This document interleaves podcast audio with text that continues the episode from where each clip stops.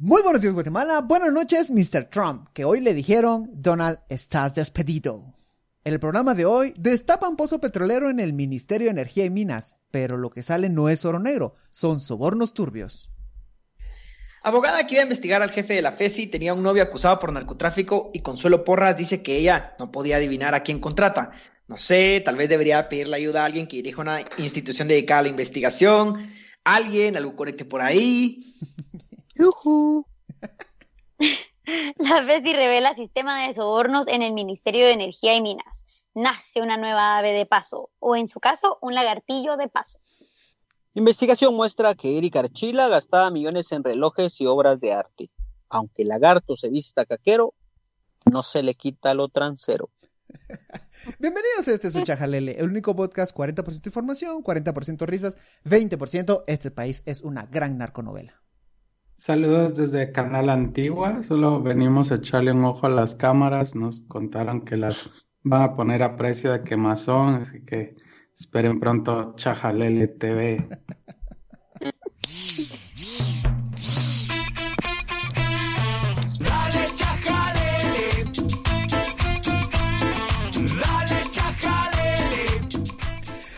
Bienvenidos, bienvenidos, bienvenidos, todos, todos, todos, a este episodio número 38, Casa Llena. Me acompañan una vez por semana Roberto, Danilo, Celia, Sas y su servidor Hello. Francisco, que por primera vez y en mucho tiempo se, se recordó presentarse.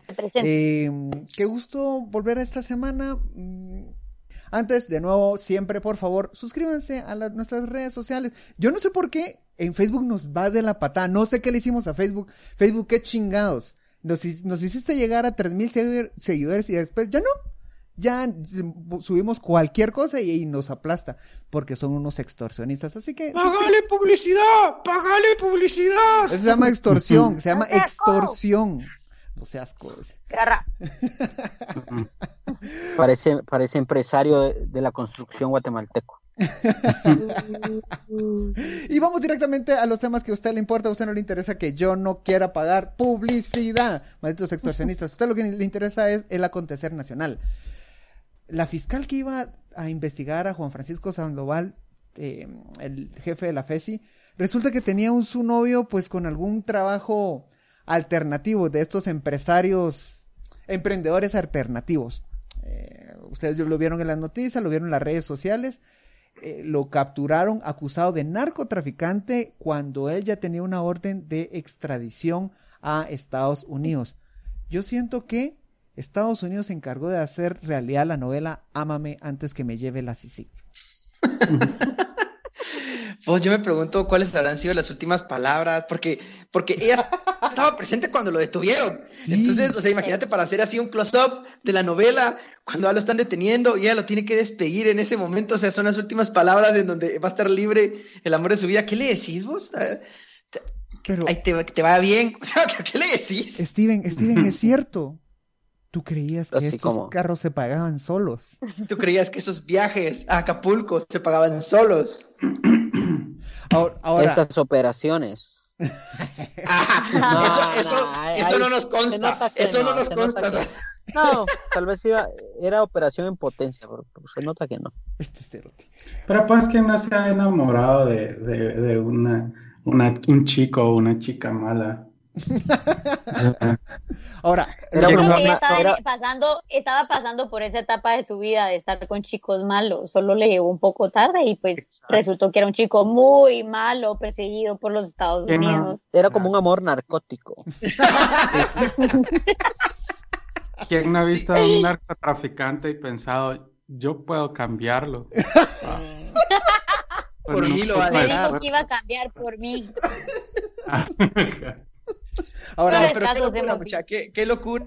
eh, eh, y aquí un dato, eh, un dato interesante que tiene, que tiene Pancho, que realmente, y a mí me molesta un poco el dato, porque, o sea, dice que defendió a, a Belis Palomo, o sea, una de las cosas que se le están criticando a esta ¿quién- chata es que Belis defendió a narcotraficantes. Belis Palomo es, es el jefe de una banda de narcotraficantes. Y entonces, y ella lo defendió como abogada. Entonces, qué difícil vamos. O sea, me pregunta la siguiente. O sea, ¿significa que toda- todas las personas abogadas que, que defiendan en algún momento a un narcotraficante ya no son honorables por definición. No es honorable. No, es que, es yo que es- siempre, yo siempre he pensado que todos tenemos derecho, bueno, de hecho creo que es un principio más que yo lo haya pensado, todos tenemos derecho a una legítima defensa, entonces, pues alguien también tiene que hacer ese trabajo sucio de defender narcotraficantes, ¿no?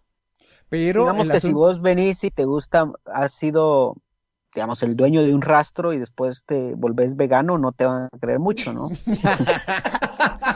conozco Por ahí un va al caso. principio. Conozco ese caso. El asunto es que en la conferencia de prensa que ofreció hoy Consuelo Porras, eh, dijo que ella no podía adivinar a quiénes estaba contratando y por eso lo dijimos al inicio. No sé, algún conecta ahí que le eche la manita con alguna base de datos, con algunos jóvenes. Miren, pues mm, me pueden echar la manita. No sé si, no sé, de repente alguien que se le presente a esa persona Consuelo Porras. Pero esto no, le No, importa. novio o novia celosa te hace una búsqueda así, mira vos. En redes. Mano, si, si, si querés Hasta entrar mis a, amigas. si querés entrar a trabajar así de atender en Wendy's, te investigan hasta. Te investigan más que en el MP. exacto. Que te hueveaste, que te hueveaste un yoyo cuando eras adolescente en una en un país. Ajá, bueno, o sea, te, te preguntan si usted ve que una persona del, un compañero del equipo de aquí de cocina, del área de cocina, se lo ve hurtarse un vasito para yogurt y se lo lleva a su casa, ¿lo denunciaría o no? Y Esa es prueba el- psicométrica. Pero hablando Y- de pruebas psicométricas y, prueba, y gente que no pasó la prueba y que no logró esconderse como quería, Eric Archila, el caso de la semana. A ver, Pero Pancho, pero Pancho, pero Pancho, antes de que cerremos este tema, solo porque usted lo dijo y a usted se le olvidan las cosas que usted dice, mano. Ay, Dios, ¿Por qué me hace eso? ¿qué? No, eh, el guiño de la embajada gringa a, a la Uy, FESI al sí. respecto de esta captura. Eh, vamos a decir que fue o- o- o mil- una milagrosa coincidencia que, vamos a ver, puede pasar. O sea, si, si se dio la coincidencia de la vida Que en no. el vasto universo, podría haber sido una simple coincidencia, pero digamos que los departamentos de narcóticos, pues se tiene mucha, mucha influencia, se tiene mucha sospecha que siempre, pues los gringos eh, manejan mucho la línea de, de investigación con todo este tema, principalmente las extradiciones. Entonces, sí pareciera ser así como, como darle la espalda a la fiscal en algún momento, a la fiscal general, eh, que teniendo el problema este de la contratación, de que se le cae la contratación, ¡boom!, que capturan al novio. O sea, No, y va, puede ser una gran coincidencia. lo capturan puede serlo, pero- cuando estaba con ella. O sea, no lo capturan en cualquier momento. Cuando estaban con ella y las fotografías que difunden, sale ella. Es como, ay, qué venenosos. Sí, qué venenosito. Sí, sí, sí. O sea, que es posible que sea sido un saludo del tío Sam, porque, o sea, ya lo tenían investigado hace rato, pues, para que ya haya estado eh, la orden de extradición, para que haya estado la orden en, en Estados Yo- Unidos, ya el venía hace rato la sur de investigación. Florida. Yo creo, creo que es así. Ese fue un amiga, date cuenta para Consuelo.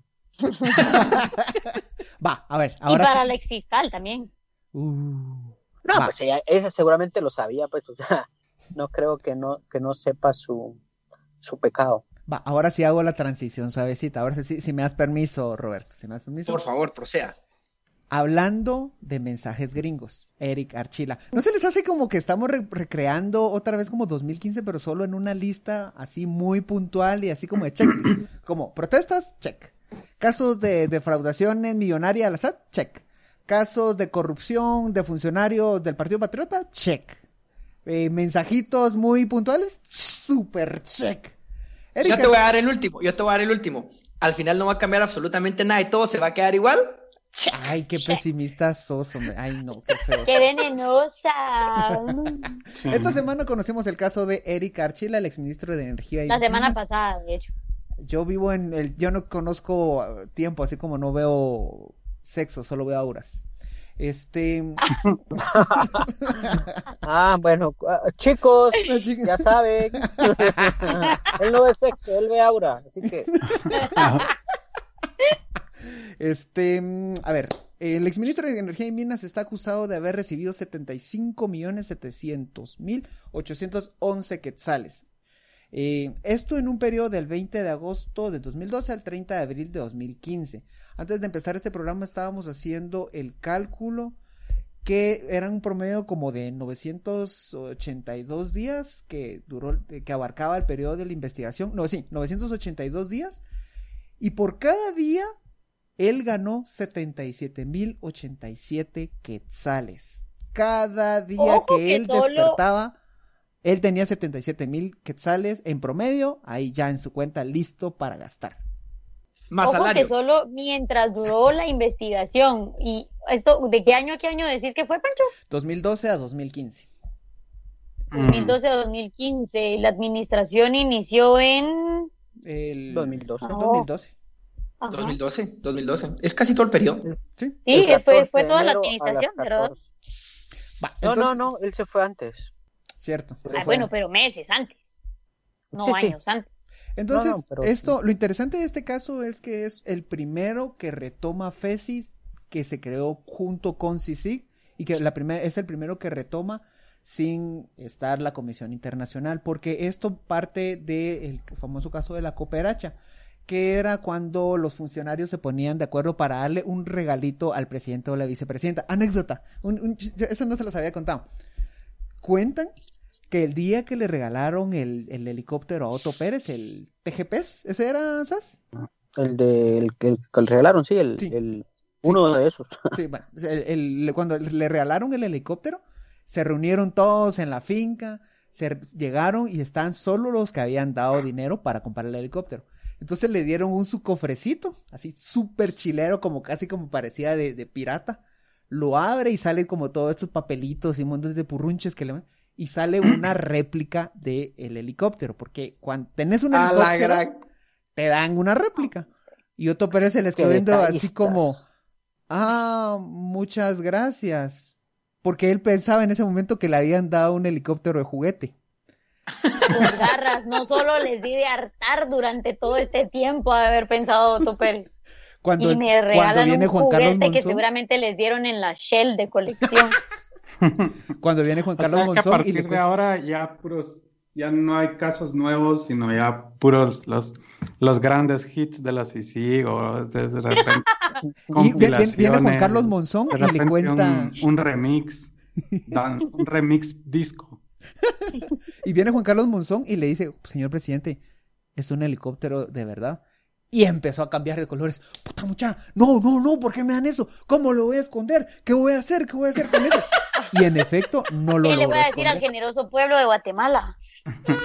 No, ¿Cómo no, le voy a agradecer? No es por defender a Otto Pérez. Oh, bueno, es corrupto, el, eh, bueno, ahí está más que demostrado, pero el tipo tenía cierto grado de sensatez en algunas de sus decisiones, no en todas, obvio, pero en algunos grados de, sus- de Dice- sus decisiones tenía Dicen cierto que a él le ofrecieron, le. O sea, me parece salir que cuando comparas a Otto Pérez con, con Yamatei o con, con Jimmy. Jimmy Morales, puta Una madre. gran persona. Sí, es que también, también donde pones vos la vara. Sí, la barra no es muy alta, ¿va? o sea, si lo pones así, casi, casi te parece un estadista, ¿va? vos, pero sí la barra es muy alta. Ahora, solo imagínense esa reunión así como de, como de, de, de noviazgo de colegio, ¿va? así de como que, ¿qué le vamos a regalar? ¿Cómo se lo vamos a empacar? O sea, todo el nivel de detalle que tuvieron que hacer y la planificación para hacerle hasta su cofrecito. Qué lindos, vos. Yo solo quisiera tener amigos así. ¿Verdad? Va, entonces, Pajalele. este, este, este caso sale a partir de un aporte que hace él para comprarle un terreno en un condominio de lujo en Roatán, en, en Honduras, para Roxana Valdetti. Hacen los allanamientos y empiezan a encontrar papelería de otras sociedades anónimas que controlaba Eric Archila. En esas se recibe pauta que no, eh, se- eh, estas, estas empresas facturaban por servicios que no se prestaban o, e incluso también manejaban compra de productos, eh, activos, relojes que demostraban la autenticidad que manejaba, que tenía el- el gasto exagerado que tenía Eric Archila en ese momento. Así es como la. Estos sobornos provienen de para otorgar grandes contratos. Por ejemplo, el de Citipetén es una petrolera. Es que para, para empezar, en realidad, el, el- el petróleo en este país es de muy mala calidad. Pero en- hay también eh, contratos, uno solo Bueno, para explorar te, y te- también... te vende- te venden esa idea, digamos, los que de verdad eso- saben de petróleo dicen que, que es de mala calidad para el petróleo, perdón, A eso, eh, es, a eso para, es a lo que para- voy. para a eso hacer es combustible. Pero su calidad es óptima para otro tipo de cosas. A por eso es lo que voy. para- o sea, nunca vamos a hacer Emi- Emiratos Árabes, nunca vamos a hacer cualquier uno de esos países petroleros que se van a hacer potencia, pero sí es un negocio bastante rentable. Entonces, algunas de estas licencias las otorgaron cuando tenían validez de 5 o 8 años, la extendieron hasta 50 años. A huevos. Ahí es Sí, don- en donde se pasa. 2061 va a terminar el de City Petén. Que por lo que entiendo ahí en realidad es ahí hay un negocio como oculto en realidad es como tienen un permiso para hacer una cosa pero en realidad están sacando gas. Ahí tiene su su, mo- su movidita ahí su, su meneo. Entonces y todos estos sobornos van a caer a diferentes eh, a diferentes puntos. Por ejemplo lo que entre lo, lo que más nos escandalizó fue la compra de relojes caqueros pero caqueros caqueros. Naco. Es que, a ver, se lo, se lo ponemos así. A él le dieron 70 y... Siempre se me olvida cuánta es la cantidad. 70 y... ¿cuánto? 75. 75. 75 mil, ¿no? Diarios. No, no, 75 millones. No, le dieron- 75.7 Ah, millones. total. Ah, Sí, le dieron 75 millones más 477 mil dólares. Va, 75 mi- 75.7 millones de quetzales. Hablemos solo de quetzales. Él, se él le compró un, un reloj a la esposa valorado en 380 mil quetzales. Cuando él lo compró, él seguía teniendo 75 millones. Es decir, estas compras que para nosotros nos parecen absurdas, en realidad cuando las dimensionamos en comparación de todo el platal que tenía, estos lujos en Es tu realidad son gastito. nada. Es un gastito ahí nada más. Es ese Y es bien como, y siento que es bien obsceno, como que mientras todo está, está ocurriendo em, en los medios del man, se dedica a criminalizar a las, a, a las comunidades en oposición a esos proyectos. Cabal. Cierto que habían unos programas dedicados específicamente a eso, ¿ah? Todos los, todos los episodios del programa de Silvia Jerea eran como, en nuestro episodio de hoy, más criminales de las comunidades. Es como eh, un video de alguno de los eh, personas de el- la comunidad saliendo bolo de, de- una tienda y Bueno, es que esos también eran mandados a hacer. Tampoco es, o sea, sí hay relación, pero encima de que ya pagaban los sobornos algunas de estas empresas, esos se pagaban aparte y son mandados a hacer. Solo en defensa, en defensa de Archila, miren, en defensa de él, Silvia Gereda solo le rentaba el espacio y ella hacía con ese espacio lo que quería. Entonces, Era freelance. era El freelance. canal no se hacía responsable por el contenido, vamos. Eh, Cabal. Exacto. Que- que- Los que- comentarios emitidos en este programa. No, no responden a la- al canal. ¿no? Ah, Ahora, mucha una pregunta. Y dentro del proceso, yo no vi, o sea, giraron órdenes de captura en contra de las empresas. Bueno, obviamente, Algunos Roberto, ¿qué- empresarios, sí, Roberto, yo vi querés nombres que de emprese- colombianos. Roberto, querés, querés apresar una empresa, qué vergüenza de abogado. o sea, Qué me refiero- vergüenza. Qué lógicamente, los representantes legales, pues va. Los o, o Ah. sea, porque yo no escuché, Sí. pero puede ser que simplemente no lo haya escuchado. Sí, Sí. sí, giraron órdenes de captura de algunos empresarios. Para Me gente- recuerdo sobre todo de Son, son siete, hay ecuatorianos, hay eh, hondureños mexicanos y hondureños. y colombiano. Un dato curioso para que usted se lleve al, para que usted se ponga, lleve a la, la plática picosita y el dato cool. Uno de los, de los acusados, una de las hidroeléctricas que dio sobornos es la hidroeléctrica Chagval, que está vinculada a la, una de las personas, yo creo que el, el más millonario de Honduras, eh, Freddy Nazar, que es un mega empresario que tiene una cantidad absurda de dinero. Es decir, son personas que tienen el capital para echar a andar estos megaproyectos, sin embargo nos estamos dando cuenta que hay algo estructural que no logran posicionarlos sin aceitar esa maquinaria de, de- de los permisos. Por eso es que al inicio hacíamos la, la broma de que es una nueva ave de paso, ahora un lagartijo de paso, porque en realidad estas personas siempre han existido y los proyectos mineros, los proyectos de hidro- hidroeléctricas son entre los más conflictivos. Y ahora, ahora nos empezamos a dar cuenta el origen de esa conflictividad. El permiso, las consultas comunitarias, ahora sí lo dije bien, Celia. Muy bien, Comunitarias. me gusta. Y pasa a ser un- una cosa de insulto, de trámite, de, de relleno, cuando realmente desde arriba ya dieron la autorización final. Para Ya, 80 Mira, todos se quejan, todos se quejan, y bueno, no todos, pues, pero buena parte se quejan de, de Codeca. No se trata de quién es peor o no, pero se quejan de Codeca, que se roba la energía, bla, bla, bla, bla, bla. Pero ahí está Trexa, que Trexa nació, nació corrupta. De hecho, Trexa se montó porque esta empresa Edemtech, que fue la que ganó el, el contrato para el transporte de la energía, eh, dio 33 Dio sabor. millones de quetzales y más 477 mil dólares. Y eh, como tenían que tener una empresa, pues crearon Trexa, que así nació. Eh, entonces, eh, te das cuenta que solo gritas corrupto, ladrones, y cuando, cuando pues en- pasa de los dos bandos, pues si queremos ponerlo así, pero o cuando no son afines a vos, pero Codeca no sé cuánto se habrá quedado, pero estos señores, obviamente Trexa nació corrupto. Es bien Adiós importante lo que menciona. lo Adiós que a la menciona. plaza que quería de comunicación.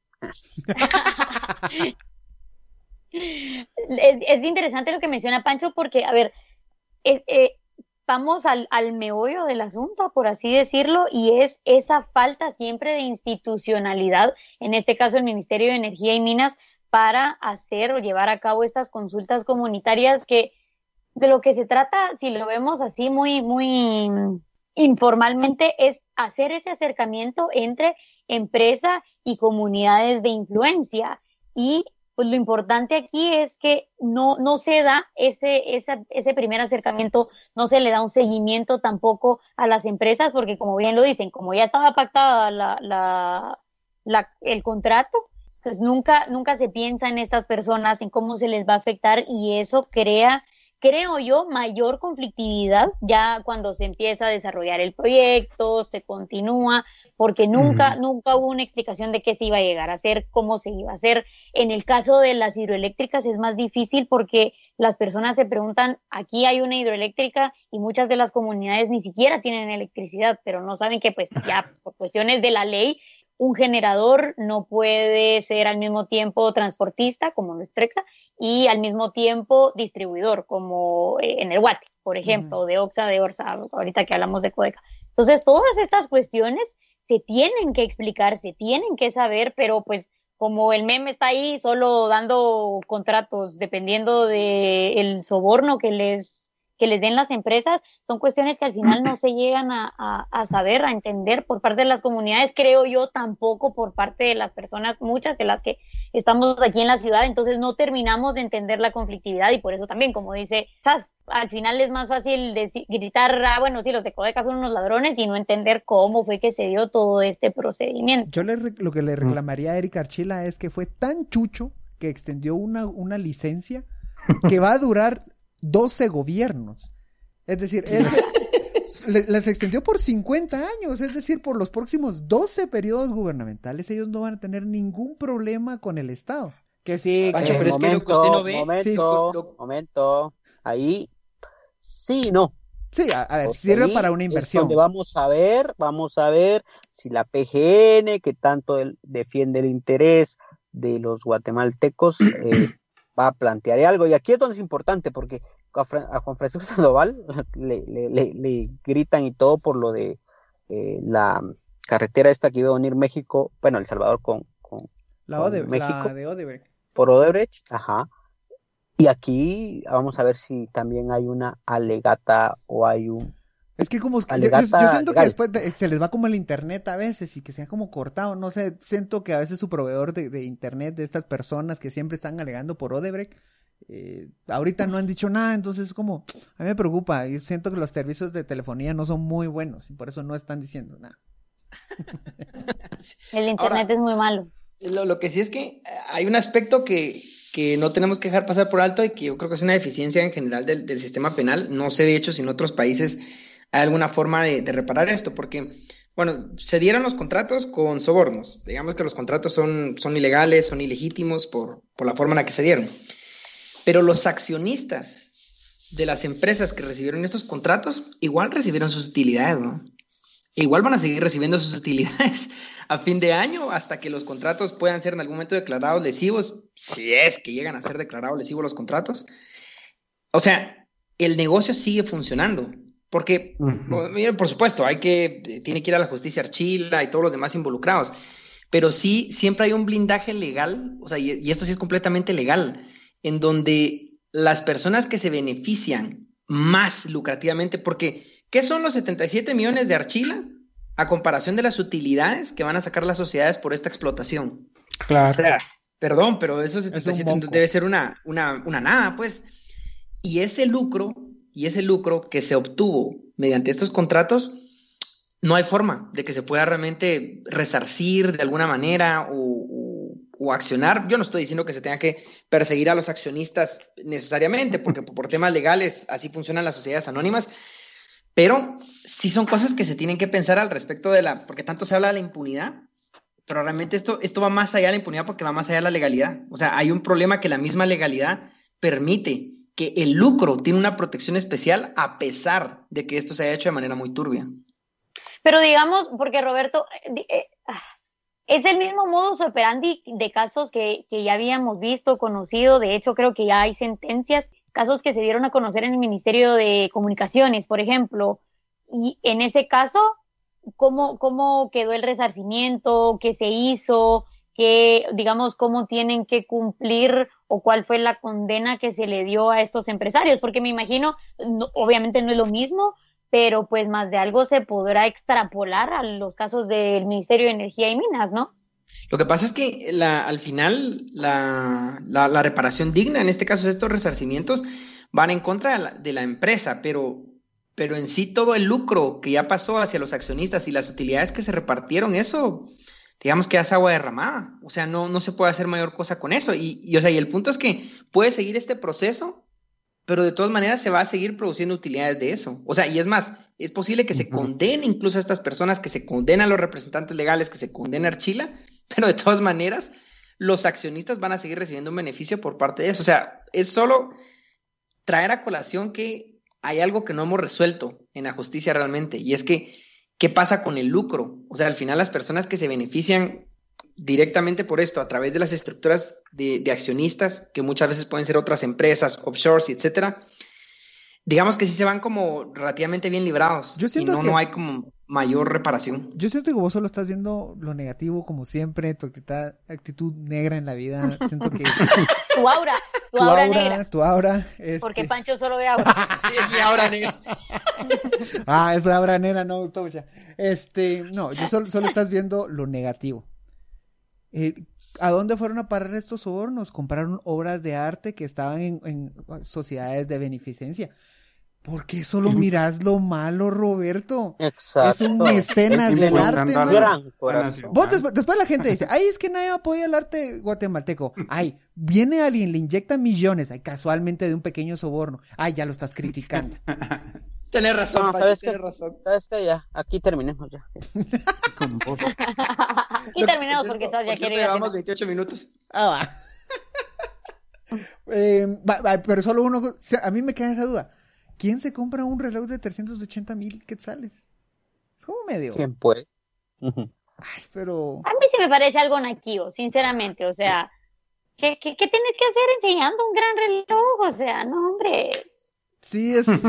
Ay, Dios, es así como chiquitito. No, no, no, no, no, no, no, no. O sea, Sí, y algo estás tratando de compensar ahí, no sé. No sé. Fíjate vos que como realmente ni aquí juntándonos a los cuatro realmente hemos llegado a ver un millón de quetzales juntos alguna vez, quién sabe vos, o sea, habría que tener esa cantidad de dinero para. Precisamente por eso no me compraría un reloj. Yo, yo una vez vi un camión de Proval pa- pasar enfrente mío, tal vez. Ahí va adentro un millón de.